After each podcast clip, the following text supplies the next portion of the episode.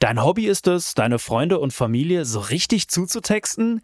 Dann hat Simon Mobile, der Mobilfunkanbieter von Waschbär Simon, den perfekten Mobilfunkvertrag für dich. Denn Simon Mobile bietet satte 12 GB schon ab 8,99 Euro im Monat. Und wenn es ein bisschen mehr sein darf, entscheide dich doch einfach für 17 oder 27 GB im Monat. Egal was du wählst, du kannst dich jeden Monat flexibel neu entscheiden und bekommst zum Start nur für kurze Zeit nochmal ein 100 GB Geschenk obendrauf. Kündigen oder einfach mal eine Pause einlegen geht bei Simon Mobile ebenfalls monatlich ganz flexibel. Und das ist noch nicht alles. Gibst du auf simonmobile.de oder in der App den Code Podcast5 beim Vertragsabschluss ein, gibt es nochmal jeden Monat 5 GB zusätzlich on top. Nochmal der Code Podcast5, die 5 als Zahl geschrieben. Das Angebot ist nur bis zum 5. Juni 2024 gültig, also Worauf wartest du? Alle weiteren Infos gibt's auf simon.link slash podcast. Das Bild News Update. Es ist Mittwoch, der 9. August und das sind die Bild meldungen In Ferienunterkunft für Menschen mit Behinderung. Neun Tote bei Feuerdrama in Frankreich. Lauterbach zum E-Rezept. Deutschland ist ein Entwicklungsland. Auswahl für Jugendwort des Jahres 2023. Digger, sprecht ihr wirklich so?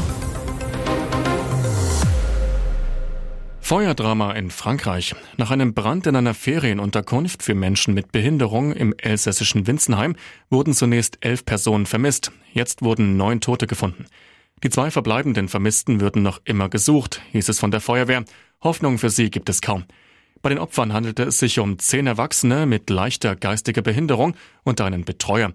Leider gibt es keine großen Zweifel, sagte Christophe Marot von der örtlichen Präfektur, einem französischen Sender.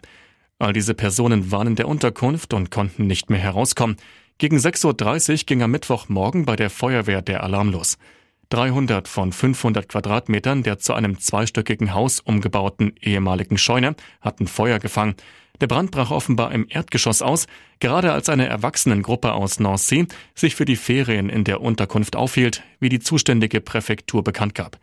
Die Einsatzkräfte hatten die Flammen zwar schnell unter Kontrolle, doch dann kam die Schocknachricht, elf Menschen wurden vermisst. Die Ursache für das Feuer war zunächst unklar. Es funktioniert, wir haben es jetzt in der Praxis gesehen, sagt Bundesgesundheitsminister Karl Lauterbach über das E-Rezept. Insgesamt 2,4 Millionen dieser Verordnungen wurden bisher eingelöst. Für Bedenken habe er kein Verständnis mehr, so Lauterbach im Rahmen eines Pressetermins. Das E-Rezept sei ein wichtiger erster Schritt zur digitalen medizinischen Versorgung von Patienten. Wir haben eine Aufholjagd vor uns. Deutschland ist ein Entwicklungsland bei der Digitalisierung im Gesundheitswesen. Dabei habe das E-Rezept viele Vorteile. Zeitersparnis, Entbürokratisierung und Medikationssicherheit seien wichtige Aspekte. Rezepte auf Papier auszudrucken, ist in der heutigen Zeit nicht mehr vertretbar. Bereits seit dem 1. Juli ist es in ersten Apotheken möglich, für den elektronischen Abruf die Versichertenkarte der Krankenkasse in ein Lesegerät zu stecken.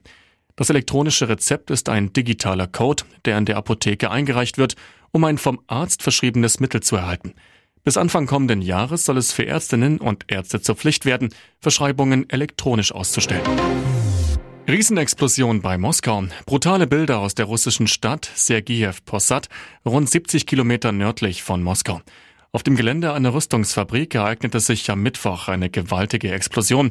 Aufnahmen zeigen den Augenblick der Detonation sowie eine gigantische Rauchwolke, die infolge der Explosion über der Stadt aufsteigt.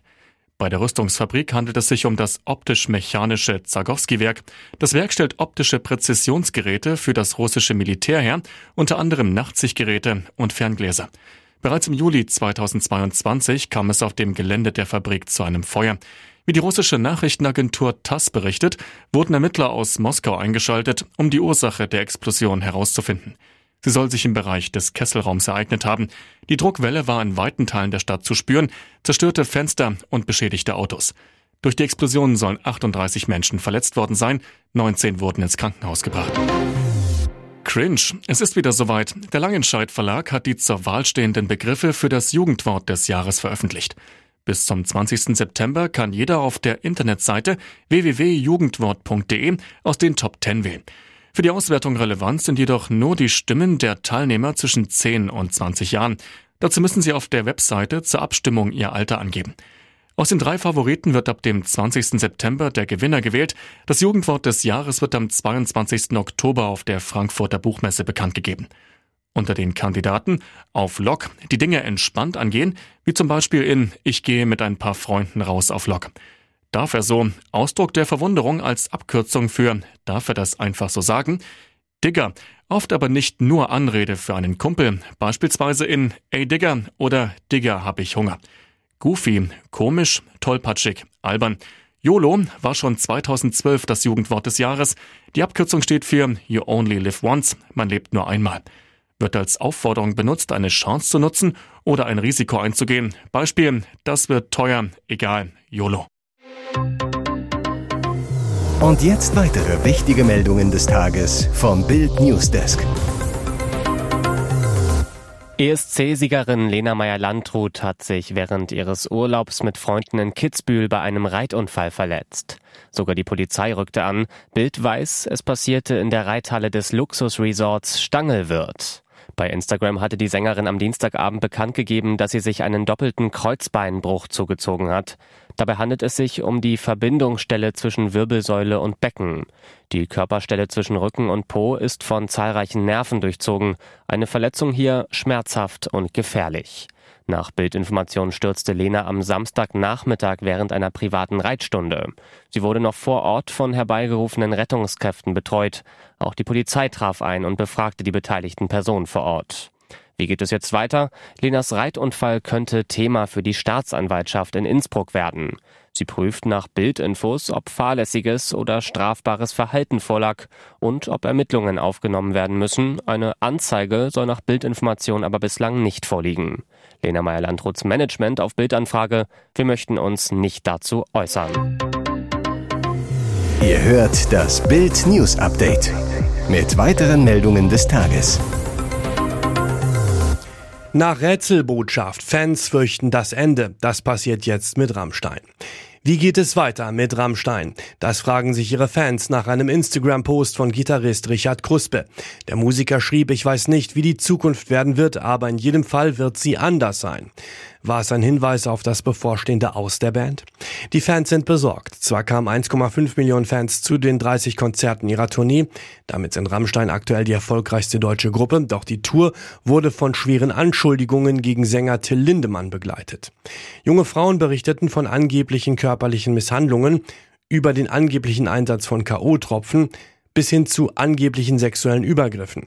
Lindemann und seine Anwälte bestreiten alle Vorwürfe vehement. Nach Bildinformationen rechnet im Umfeld der Band aber niemand mit einer Trennung oder Auflösung von Rammstein. Im Gegenteil. Die Andeutungen der Musiker lassen eher vermuten, dass eine Ankündigung einer weltweiten Rammstein-Tournee bevorstehen könnte. Darüber soll nach Bildinfos in Bandkreisen bereits im Februar-März diskutiert worden sein. Es macht ihm große Probleme. Neuer kann nicht mehr richtig schießen. Wie geht es weiter mit Manuel Neuer? Gerade erst musste sich der Bayern-Torwart erneut einer OP unterziehen. Ein Metallteil wurde aus seinem im Dezember beim Skiunfall gebrochenen Bein entfernt. Intern gibt es große Zweifel an einer baldigen Rückkehr. Ein großer Knackpunkt im Aufbautraining. Neuer soll nicht mehr richtig schießen können. Nach Bildinformation ist das Schießen und Passen ein Problem im Training. Vor allem, wenn er Bälle mit dem Fuß mit Druck spielen muss. Vor einigen Wochen machte Neuer teilweise Torwarttraining auf dem Platz bereits da viel auf, dass er besonders bei Schüssen mit dem linken Fuß, wenn das rechte verletzte Bein zum Standbein wird, Mühe hat. Hat er hier Schmerzen oder Einschränkungen, dürfte das deutliche Auswirkungen auf sein Spiel haben. Intern ist bei Neuer inzwischen von einer Planänderung die Rede. Selbst im besten Fall geht man momentan eher von weiteren acht bis zehn Wochen aus. Die Neuer fehlt. Gut für Bayern. Immerhin ist er momentan einzig fitte Profitorwart in Topform. Sven Ulreich hielt bei der 4 zu 2 Generalprobe gegen Monaco am Montag richtig stark, entschärfte mehrere Großchancen. Hier ist das Bild News Update. Und das ist heute auch noch hörenswert. Putschisten drohen schon. Kommt es jetzt zum Afrikakrieg? Nach dem Militärputsch in Niger hatten die Staaten der westafrikanischen Wirtschaftsgemeinschaft ECOWAS ein Ultimatum gestellt. Die Putschisten sollten Präsident Basum freilassen und die demokratisch gewählte Regierung wieder eingesetzt werden. Andernfalls werde man militärisch intervenieren. Die Militärjunta ließ das Ultimatum verstreichen, schloss stattdessen den Luftraum und verlegte zusätzliche Einheiten in die Hauptstadt Niamey. Kommt es damit jetzt wirklich zur Militärintervention? Die harten Drohungen der ECOWAS-Staaten mit einer Militärintervention sind vor allem innenpolitisch motiviert. Nach Mali, Guinea und Burkina Faso ist der Militärputsch in Niger bereits der vierte gewaltsame Machtwechsel binnen weniger als vier Jahren. Die Befürchtungen in den verbliebenen ECOWAS-Staaten, auch ihre Regierung könnten durch Militärs gestürzt werden. Doch wie sind die Kräfteverhältnisse tatsächlich? Angeführt wurde eine Intervention der ECOWAS wohl von den nigerianischen Streitkräften, der schlagkräftigsten Armee des Bündnisses mit gut 200.000 Soldaten. Diese allein sind nominell den Armeen Nigers, Malis und Burkina Fasos überlegen. Heute wollen die ECOWAS-Vertreter erneut beraten, ob eine Verhandlungslösung mit der Junta erreicht werden kann. Falls nicht, dürfte eine militärische Konfrontation näher rücken. Berliner Flughafen lahmgelegt. Transsexuelle Klimaaktivistin will nicht in Männerknast. Die radikale Klimaaktivistin Penelope Frank hat Ende November den Berliner Flughafen lahmgelegt, indem sie sich mit ihren Komplizen auf die Landebahn klebte. Ein Millionenschaden entstand, bis zu 4000 Reisende strandeten. Nun muss Frank eine Gefängnisstrafe fürchten, berichtet die Berliner Zeitung. Die Staatsanwaltschaft ermittelt.